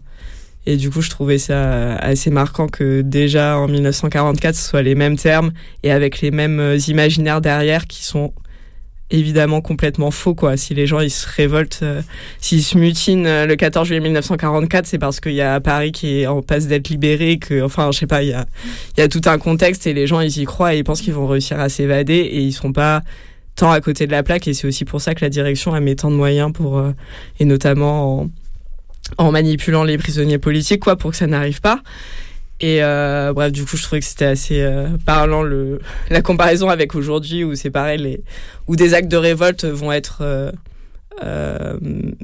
comment on dit euh, méprisé euh, parce que et considéré comme des provocations et comme comme une comme si ça venait d'une manipulation de la police pour pouvoir réprimer alors qu'en fait ce sont des gens qui se révoltent quoi. Carrément. Et on va écouter du coup euh, un peu de musique avant de passer à la suite. Et ça sera Tuto BEM de MHD.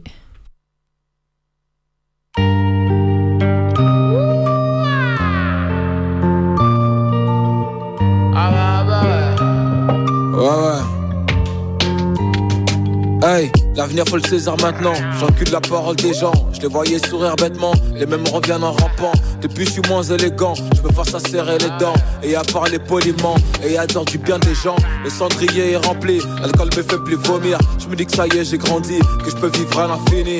Un accident ça vient vite. Pendant l'ambassade de Chine, j'ai perdu mon Daichi. Mon le temps coulé palais. J'ai vu passer l'hiver. J'ai vu passer l'été.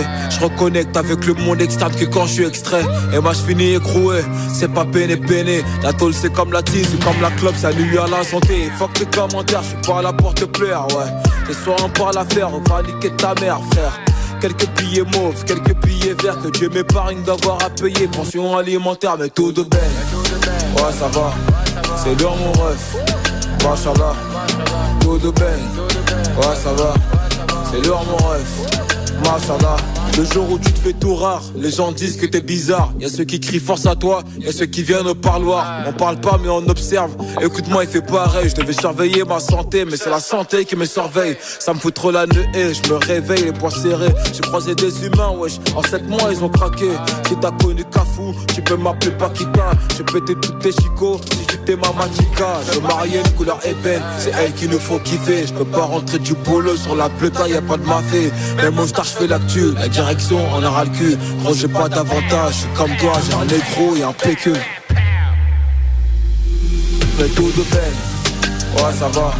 C'est lourd, mon ref, machallah. Tout de peine, ouais, ça va. C'est lourd, mon ref, machallah. Ouais, ouais. Ah bah, ah bah, ouais. Ah bah, ah bah, ouais. La sortie c'est que du S. Il me faut le dernier Mercedes. L'ancien me disait c'est dans la tête. Ouais, la sortie c'est que du S. La sortie c'est que du S. Il me faut le dernier Mercedes. L'ancien me disait c'est dans la tête. Ouais, la sortie c'est que du S. Que du S. Tout de bang. T'es lourd mon ref. Tout de bang. T'es lourd mon ref. Et mon ref,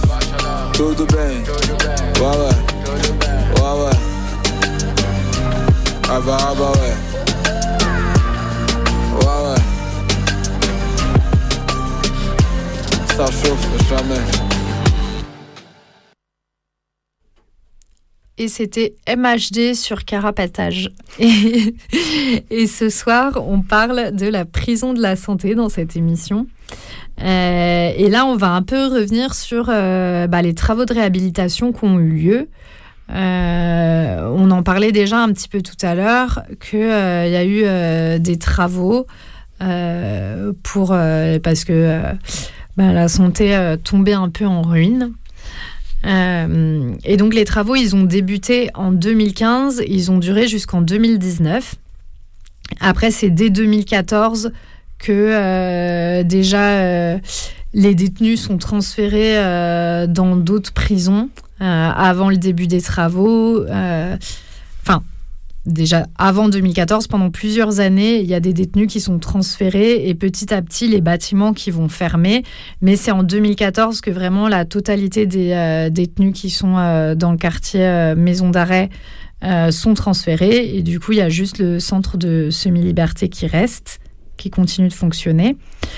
ces travaux, ils ont quand même coûté la petite somme de 800 millions d'euros. Euh, ce qui est mis en avant par les autorités, euh, c'est euh, le fait que les conditions de détention étaient indignes à la santé et qu'il faut faire des travaux qui vont permettre de moderniser tout ça. L'insalubrité à la fois est modernisée avec la taille des cellules, parce qu'il y a certaines cellules qui, avant ces travaux-là, faisaient 7 mètres carrés, et du coup, il y a le besoin de les passer à 9 mètres carrés. comme la santé, c'est une des premières tôles euh, qui se base sur l'encellulement. Euh, à l'époque de sa construction, il n'y avait pas encore les normes de taille. C'est euh, pour ça que j'allais dire qu'ils se rendent compte au moment des travaux que les cellules sont trop petites. Je pense qu'ils s'en étaient rendus compte avant, mais que là, ils se disent qu'il faut faire quelque chose face à ça. Euh, et du coup, voilà, il y a une grosse communication qui est faite par les autorités autour du fait que, euh, que les conditions euh, de détention seront bonnes après les travaux, qu'il y aura de l'encellulement individuel, pas de surpopulation. Et ça n'a pas vraiment été le cas. Et avant même la réouverture du coup qui a lieu en janvier 2019, il y a déjà la direction de la santé qui passe des commandes pour des lits superposés. Euh, en prévision euh, du coup euh, d'une surpopulation très rapide qui va avoir lieu. en janvier 2019, la santé, quand ça réouvre, c'est dans Paris, ce qui peut sembler assez rare à l'heure où généralement les prisons, elles sont repoussées toujours plus loin des centres-villes et loin des regards. mais dans le cas de la santé, on ne peut pas vraiment parler d'un choix euh, c'est aussi, euh, il y a un moment où ça a été question de fermer la santé, mais euh, il y a aussi l'obligation d'avoir une prison par département. Et comme à Paris 75, c'est aussi un département et qu'il n'y a plus d'autres prisons intramuros, du coup, c'est aussi pour ça qu'ils laissent la santé. les murs, ils ont été rehaussés. Depuis la rue, c'est pas forcément hyper facile de voir qu'il s'agit d'une prison. Enfin, quand on connaît un peu quand même, on le voit vite, mais euh, j'imagine qu'il y a des passants qui qui le voient pas euh, forcément quoi. Euh, et après pour ce truc de prison dans la ville, faut aussi se dire que même à l'époque de la construction, la santé ça a été construit dans le 14e arrondissement. et le 14e arrondissement au 19e siècle, c'est pas comme aujourd'hui. Euh, ça reste euh, la périphérie euh, de Paris à l'époque, alors qu'aujourd'hui, ça semble très central, quoi. Et, et d'ailleurs, ce truc de cacher du regard, même si la santé, c'est une prison dans la ville, et on verra aussi tout à l'heure qu'est-ce que ça, qu'est-ce que ça provoque. mais en termes de plainte des voisins, je préviens d'avance. Euh, il y a aussi la santé, ça a toujours, euh, les autorités ont toujours cherché un petit peu quand même à le cacher du regard. Par exemple, euh, le mur d'enceinte, avant, avant qu'il y ait des travaux ou à un moment ils vont rajouter un étage au quartier des condamnés. euh, le mur d'enceinte, il était aussi haut que le bâtiment. Et c'est quand ils construisent l'étage supplémentaire que du coup, comme ils rehaussent pas le mur d'enceinte, ça dépasse. Et à ce moment-là, ils vont mettre des gros grillages euh, sur les fenêtres euh, qui dépassent pour vraiment éviter tout regard vers l'extérieur, quoi. Au, moment aussi, à un moment, ils vont faire des travaux, ils vont couper les cheminées euh, du quartier euh, bas, enfin du quartier maison d'arrêt, parce qu'il n'y a plus besoin de cheminées euh, aussi hautes avec les avancées industrielles et tout. Et du coup, ils vont les raser pour qu'elles dépassent pas. Donc on voit qu'il y a quand même toujours ce truc de cacher, cacher la prison, même si, et voilà, si on l'éloigne pas géographiquement, on cherche à la camoufler quand même autant que possible, quoi. En parallèle de tout le discours sur les meilleures conditions de détention au moment des travaux, euh, il y a aussi tout un discours comme quoi la santé, ça serait un monument d'histoire à préserver qui fait partie du patrimoine national. Euh, et du coup, il y a certaines euh, parties de l'architecture qui vont être conservées, comme par exemple le mur d'enceinte en pierre meulière ou la tour panoptique. tout le quartier des condamnés, il va être détruit et refait. Et euh, le quartier, euh, du coup, Maison d'Arrêt, lui, va être euh, réhabilité. Et au moment de la fermeture, du coup, en 2014, pour les travaux, c'est possible de visiter la santé lors des journées du patrimoine. Il y a quand même plus de 2000 personnes qui y sont allées. Et voilà, ça fait partie de toute leur opération de com à ce moment-là sur la santé, un patrimoine à préserver, quoi où euh, ils font visiter euh, la prison euh, à des gens comme si c'était j'ai pas regardé ce qu'on faisait aux gens avant, les conditions dégueulasses dans lesquelles on les enfermait, alors qu'en fait, enfin, t'as des gens qui étaient enfermés là très peu de temps auparavant, quoi. Et voilà, c'est assez ouf quand même de voir qu'ils arrivent à retourner les choses comme ça et à faire semblant qui sont des gentils parce qu'aujourd'hui ils font des travaux pour réhabiliter tout ça, alors qu'en fait, euh, quelques mois plus tôt, euh, tu avais des gens euh, qui étaient enfermés au même endroit, quoi. Et dans mmh. ces conditions-là qui, qui déplorent juste après, quoi. Et au-delà du coup de la com sur la modernité, le patrimoine, on par parle aussi beaucoup les autorités des conditions de sécurité renforcées. Euh, en disant par exemple euh, qu'ils vont mettre des téléphones en cellule. Donc les téléphones en cellule, ça veut dire que les appels sont écoutés et qu'il y a une liste euh, restreinte de numéros que les personnes sont autorisées à appeler.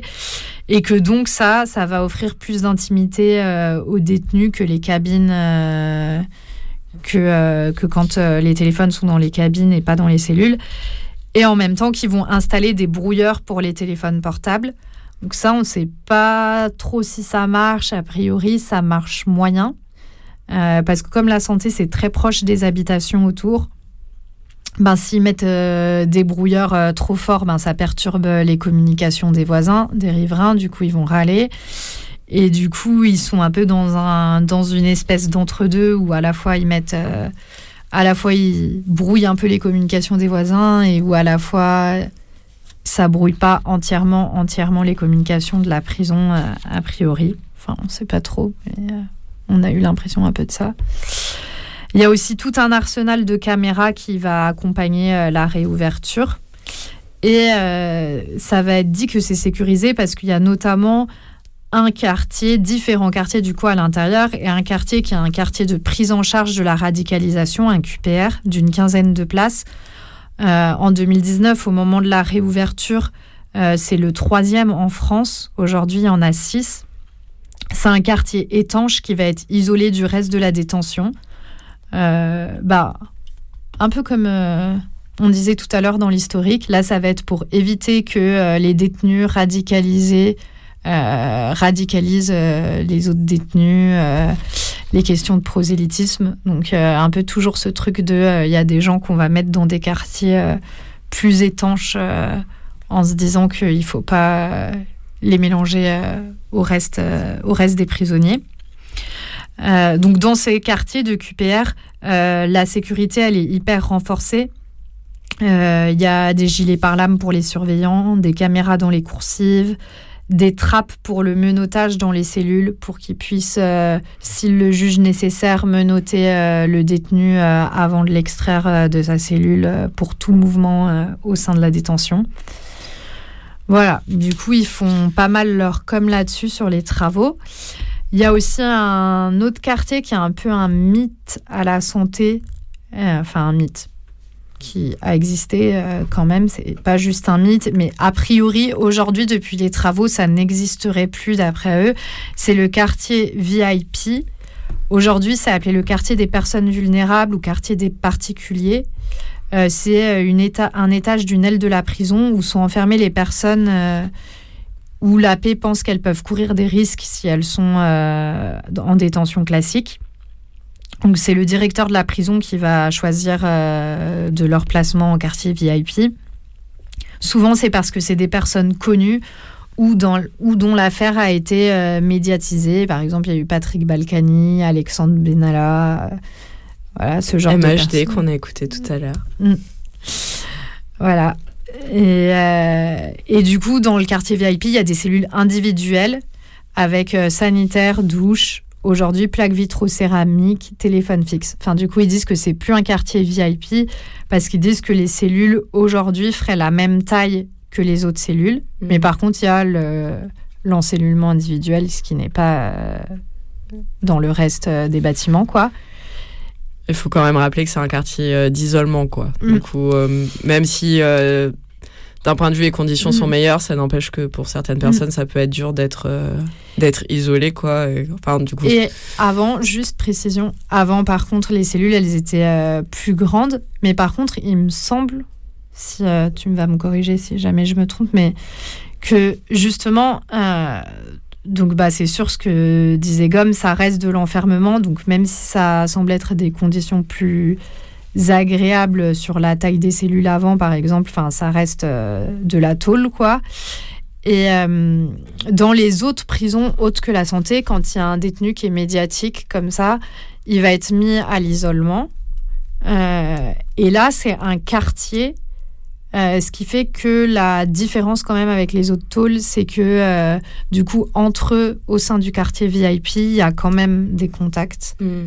Par exemple, les gens ils vont se croiser en promenade, c'est des cellules seules, mais les gens vont se croiser en promenade.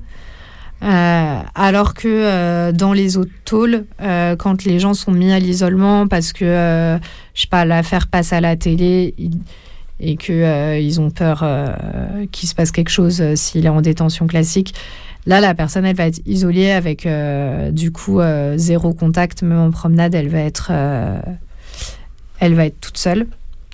Du coup, voilà, c'était juste pour faire un petit point sur ce quartier parce qu'on en entend pas mal parler euh, dans les médias, bah, notamment quand il y a un politique euh, qui, euh, qui part en prison.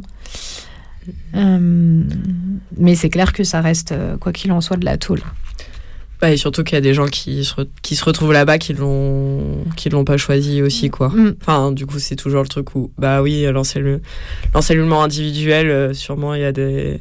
Il y a des gens qui préfèrent ou c'est enfin c'est sûr c'est plus facile à vivre pour plein de gens et tout mais le problème de ce quartier-là comme des autres quartiers d'isolement, c'est le fait d'imposer aux gens euh, leurs mm. euh, conditions de détention, quoi, euh, aussi. Et en plus, c'est pas sur volontariat ce quartier. Non, non. Ce que je disais, c'est décision du directeur de la santé.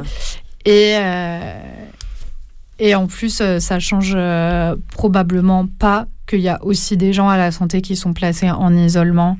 Mm soit parce qu'il n'y a plus de place euh, dans le quartier euh, des personnes vulnérables, soit parce que euh, parce qu'on a décidé de les mettre à l'isolement plutôt que dans ce quartier-là.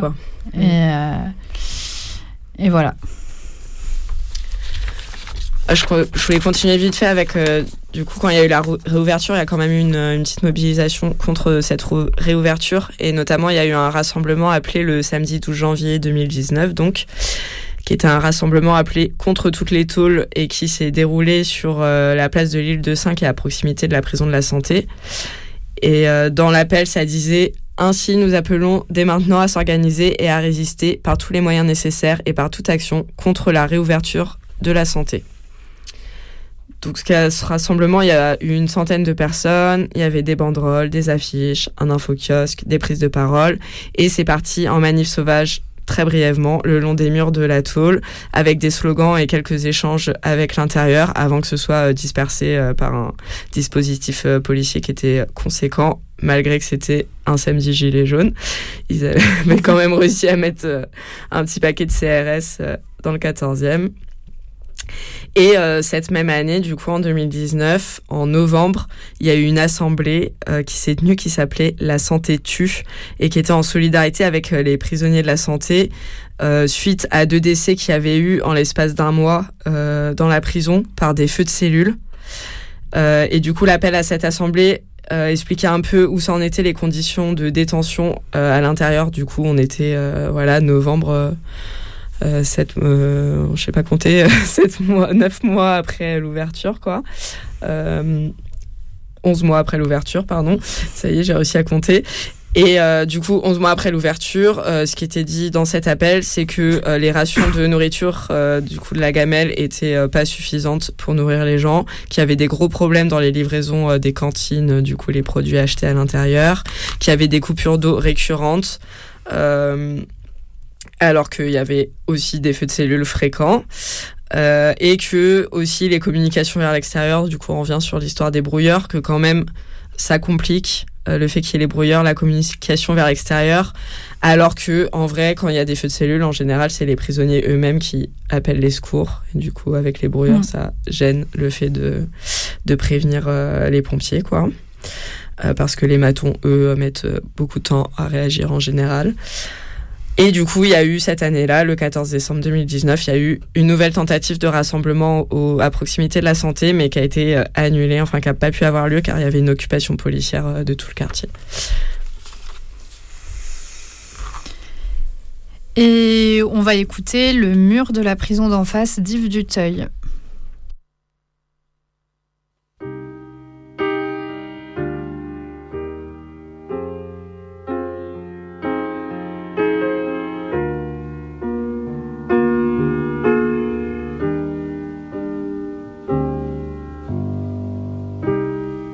Regardant le mur de la prison d'en face.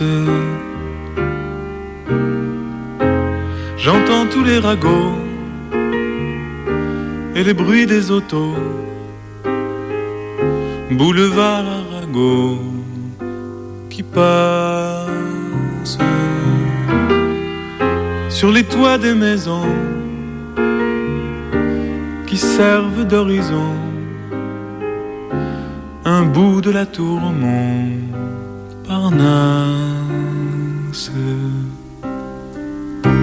L'hiver, on voit les gens dans les maisons d'en face. L'été, les marronniers, les aux prisonniers et les bruits du quartier s'effacent quand l'école a fermé, combien ont dû penser au jour de la rentrée des classes? En regardant le mur, j'imagine à sa place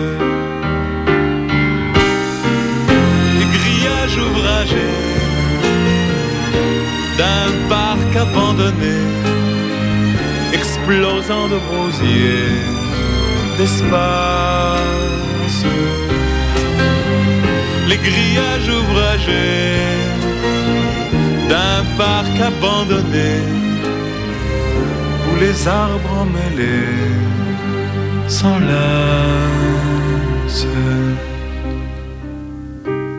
En regardant le mur de la prison d'en face, le cœur un peu serré, d'être du bon côté, du côté des autos, je passe, et du toit des maisons qui ferment l'horizon, un morceau de la tour dépasse. Et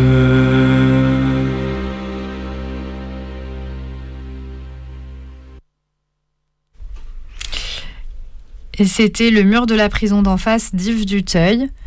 Euh, parce que ce soir, euh, dans Carapatage, on parle de la prison de la santé. Euh, et là, on va un peu parler, bah, comme on disait, la prison de la santé, contrairement à beaucoup de prisons aujourd'hui, c'est une prison qui reste dans la ville proche des habitations. Et ça plaît pas à tout le monde. Oui, les habitants d'aujourd'hui sont un peu moins empathiques envers les prisonniers que Yves Duteil, apparemment. euh, et du coup, plutôt ces derniers temps, dans les médias, on entend qu'il y a des habitants du quartier qui sont vraiment dégoûtés, car euh, il y a trop de parloirs sauvages, il y a trop de projections de colis par-dessus les murs. Il y a les gens du quartier semi-liberté qui vont et qui viennent euh, en parlant fort et en dealant de la drogue euh, devant la porte de la prison, évidemment, qui a l'air d'être un endroit hyper tranquillisant pour dealer de la drogue. Et puis il y a aussi des feux d'artifice qui sont tirés. Euh, globalement, ça fait trop de bruit. Les détenus, ils parlent aux habités, aux gens à leurs fenêtres, euh, ils parlent à leurs femmes. Euh, et en plus, les fenêtres sont plus grandes depuis la, depuis la rénovation dont tu parlais, Alix. Parce qu'avant, c'était des meurtrières, c'était super stylé. Les riverains étaient très contents. Euh, mais maintenant, il y a des fenêtres qui laissent passer la lumière dans un sens et dans l'autre. Et en plus, elles sont plus proches euh, des habitations, de, des immeubles d'à côté. Et, du coup, ils voient carrément les détenus en slip, voilà, ce qui est assez vraiment désagréable pour eux. Et euh, en plus, ils sont victimes des brouilleurs d'ondes. Et, euh, et puis surtout, voilà, ils peuvent pas vendre leurs biens immobiliers qui auraient perdu apparemment 25% de leur valeur. Alors on ne sait pas si cette baisse est liée au fait que l'existence de la prison a fuité, mais possiblement. Il y a une autre, euh, il y a une autre hypothèse qui est la mienne, c'est que les gens trouvent que le quartier a mauvaise presse. Bah oui, parce que depuis qu'ils ont commencé à s'en plaindre dans les médias, tout le monde se dit que ce quartier, ça a l'air d'être vraiment de la merde. Du coup, plus personne ne veut acheter là-bas. Voilà. Euh, ce qui a l'air plus logique qu'un vice caché, euh, que la prison qui existe depuis presque deux siècles aurait été un vice caché au moment où ces gens ont acquis leur bien en 2013. Euh, bref, en tout cas, ils se sentent vraiment voilà très oppressés par euh, cette prison qu'on leur impose, voilà, vu qu'encore une fois, apparemment, ils n'avaient pas remarqué que c'était une prison au moment où ils ont acheté leurs biens, certainement moins cher que euh, que d'autres euh, trucs, euh, que d'autres biens dans Paris, euh, parce qu'il y a cette prison, du coup, voilà, oui, vous avez acheté moins cher, vous allez vendre moins cher. Incroyable. En tout cas, du coup, ils sont montés en association face à cette injustice criante. Du coup, l'association des riverains de la santé, qui est présidée par Hugo Bosquin. Et donc, ils appellent les flics tout le temps, ils appellent l'administration pénitentiaire, ils ont même écrit plusieurs lettres à Darmanin, qui a pas l'air de trop se préoccuper d'eux, ce qui est vraiment très désagréable, les pauvres. Et il y a aussi la maire euh, PS de l'arrondissement qui se joint à eux dans toutes ces doléances. Donc, en fait, jusque-là, on pourrait presque être d'accord avec eux. Hein, si ce qu'ils demandaient, c'était mmh. la fermeture de la prison et de toutes les autres, pas de souci. Mais en fait, euh, vous vous en doutez, c'est pas exactement ça l'idée. Et plutôt, les revendications, ce serait de niquer la gueule encore plus aux prisonniers et de revenir à la meurtrière ou en tout cas, ce qu'ils réclament, c'est un filet anti-intrusion. Du coup, c'est un filet horizontal qui serait posé pour empêcher les colis de tomber à l'intérieur. Heureusement, ce projet, il a été abandonné par le ministère de la Justice car il, est considéré comme pas possible à mettre en œuvre d'après les contraintes du bâtiment. Donc là-dessus, ils ont perdu, mais ils ont d'autres idées, hein, et par exemple celle de mettre plus de patrouilles de flics dans le quartier, hein, parce qu'avant il y avait des patrouilles euh, euh, spécifiques euh, en plus des, euh, patrouilles normales euh, avant qu'il y ait les travaux et apparemment ils les ont supprimés suite aux travaux. Du coup, ils demandent le rétablissement de ces patrouilles spéciales à bord de la prison. Alors, bon, malgré ces malgré ces, patrouilles spéciales, il y a quand même 200 personnes, presque 200 personnes qui ont été interpellées en 2023 aux abords de la prison pour des, des, des projections de colis. Euh, dont des personnes, enfin dont non, et en plus là récemment en 2024, il y a déjà deux personnes qui ont été interpellées d'après ce qui est sorti dans la presse. Et ils auraient du coup cette association, elle a une réunion qui est prévue avec la préfecture et elle a aussi entamé une action en justice, voilà, pour obtenir gain de cause. Et juste pour finir, je voulais dire qu'il y a un track qui vient de sortir qui s'appelle Prison de la santé, il y en a ras-le-bol des voisins vigilants et qui finit par solidarité avec les luttes de prisonniers et des proches, vive la révolte contre l'enfermement, liberté pour tous toutes. Et du coup, on vous mettra ça euh, en lien euh, sur euh, le blog si vous avez envie de faire un petit tour dans le quartier de la santé, dans le 14e, pour dire vous aussi à ces voisins vigilants ce que vous pensez de leur doléance craignos. Ouais, assez ouf quand même euh, de s'organiser euh, pour ça, quoi. Enfin, je parle des voisins. Euh, se retrouver à se plaindre. je sais pas, ils voient des gens enfermés et eux, ce qu'ils pensent, c'est que ça leur gâche la vue, quoi. C'est mhm. quand même assez fou. mais du coup, ben voilà, il y aura toutes les ressources du coup sur le blog. L'adresse du blog, c'est carapatage.noblogs.org. Euh, si vous voulez nous écrire, je redonne vite fait les contacts. C'est carapatage 4 Villa Stendhal 75 020 Paris ou par mail carapatage sur Insta at carapatage. Voilà, et ben, on arrive euh, au bout de l'émission de ce soir. Euh, ben, bon courage à, à, toutes et à tous et bonne soirée. Et on va se quitter en écoutant si Hi Man de The Fugs. Salut, force et courage. Salut.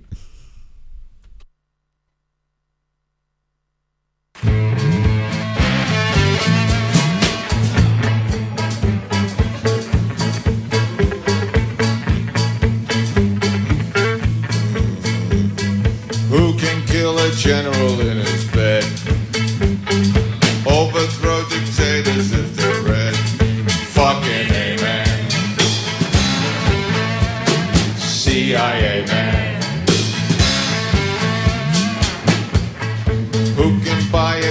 government so cheap? Change a cabinet without a squeak. Fucking amen. CIA man. Who can train gorillas by the dozens? Send them out to kill their untrained cousins. Fucking amen. CIA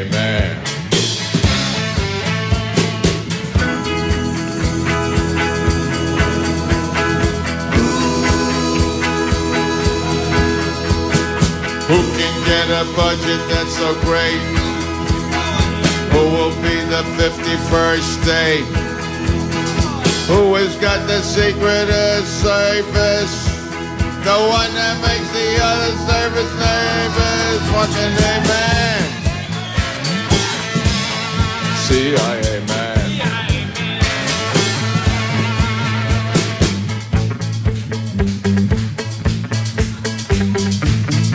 take the sugar from its sack? Pour in LSD and put it back. Fucking amen. CIA man. Who can mind the harbors, Nicaragua? Out hit all the hitmen of Chicago. Fucking amen. CIA man.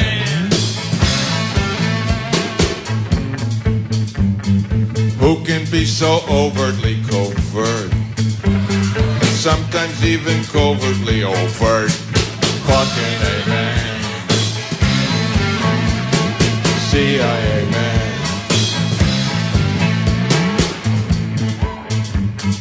Who's the agency well known to God?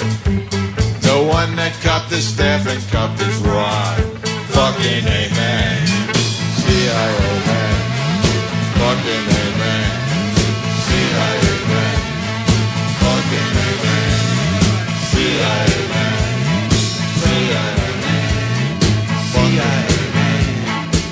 CIA man, CIA man, CIA man, CIA man, CIA man, CIA man,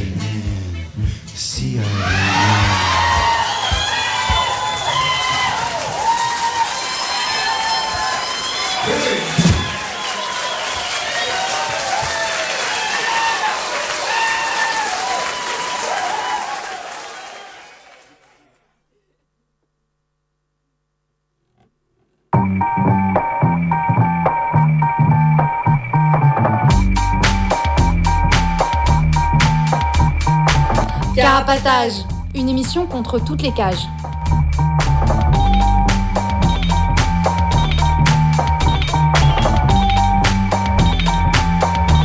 Carapatage, c'est une émission contre les prisons, la répression et le contrôle. À travers l'actualité de l'enfermement, mais aussi son histoire. En racontant les luttes à l'intérieur et à l'extérieur. En échangeant ce qu'on a vu, lu et entendu.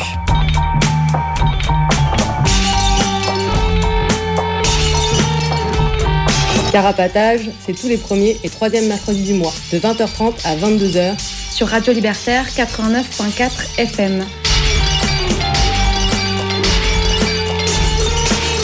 Carapatage contre toutes les cages.